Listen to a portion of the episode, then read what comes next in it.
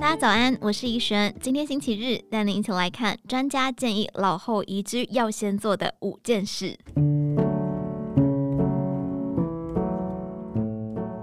一对双薪没有小孩的日本顶客族，共同兴趣是爬山，常造访恩县。每每在回家路上会聊起，退休后不如搬到恩县吧。先生六十岁退休的那一年，他们卖掉了都市房子，搬到恩县居住。因为厌倦与邻居交际，他们选择在山上盖别墅。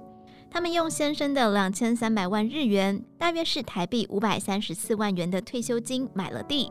自建的别墅有梦幻壁炉，走出家门是步道，早上和晚上边散步边欣赏山景。不远处就能泡温泉，每周购物一次。铲雪砍柴虽然麻烦，但是这样的养老生活他们非常享受。新生活三年，两人却因为突如其来的变故打破了原本的美好生活。先生突然中风，虽然没有生命危险，但还是住院一个月。期间有驾照却不敢开车上路的妻子，得坐计程车去陪病与例行生活采买，还要额外付钱请管理公司代劳铲雪等粗重活。此刻他开始苦恼将来。万一先生再中风，导致行动不便，不能开车，这些花费将变成长期的固定支出。于是急找财务规划师长野裕子商量。长野裕子长期在现代商业撰文，分享了这个案例。他分析后认为，所谓的养老生活，指的是退休后一直到需要接受长照为止的自立养老。一般来说，大概有二十到三十年的时间。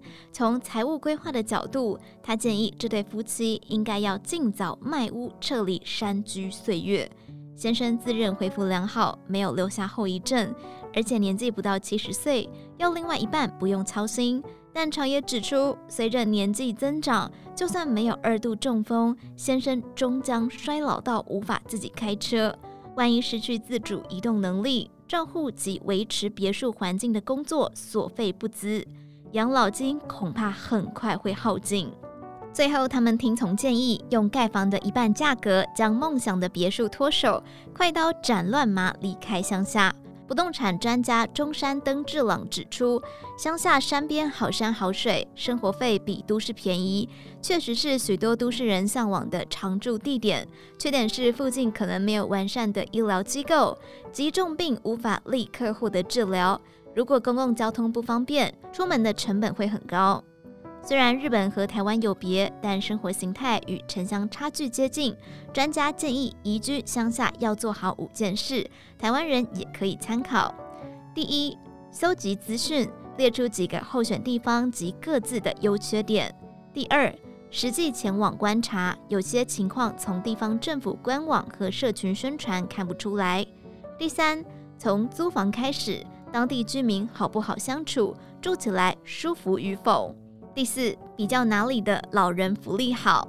第五，确保充裕的养老资金。怎么挑候选的移居地点？中山进一步建议大家可以想象不开车过日子，套用台湾人的生活模式，就是不骑车也不开车。首先考量的是该地人口，人口太少的地方，行政资源相对少。交通除了公共运输，有没有社区巡回巴士、计程车辅助？医疗有没有科别多的地方型医院？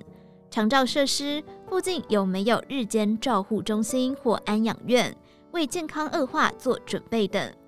财务规划师长野则表示，喜欢钓鱼就搬到海边，圆梦型的退休生活没有不好，只是要换屋换环境，务必要有撤退的准备。备有退守的资金，千万别孤注一掷，拿退休金和卖掉都市房子的钱全部投入乡下新居，不然美梦就会变成噩梦。以上内容出自于《今周刊》网站，详细内容欢迎参考资讯栏下方的文章连结。最后，祝你有个美好的一天，我们明天再见。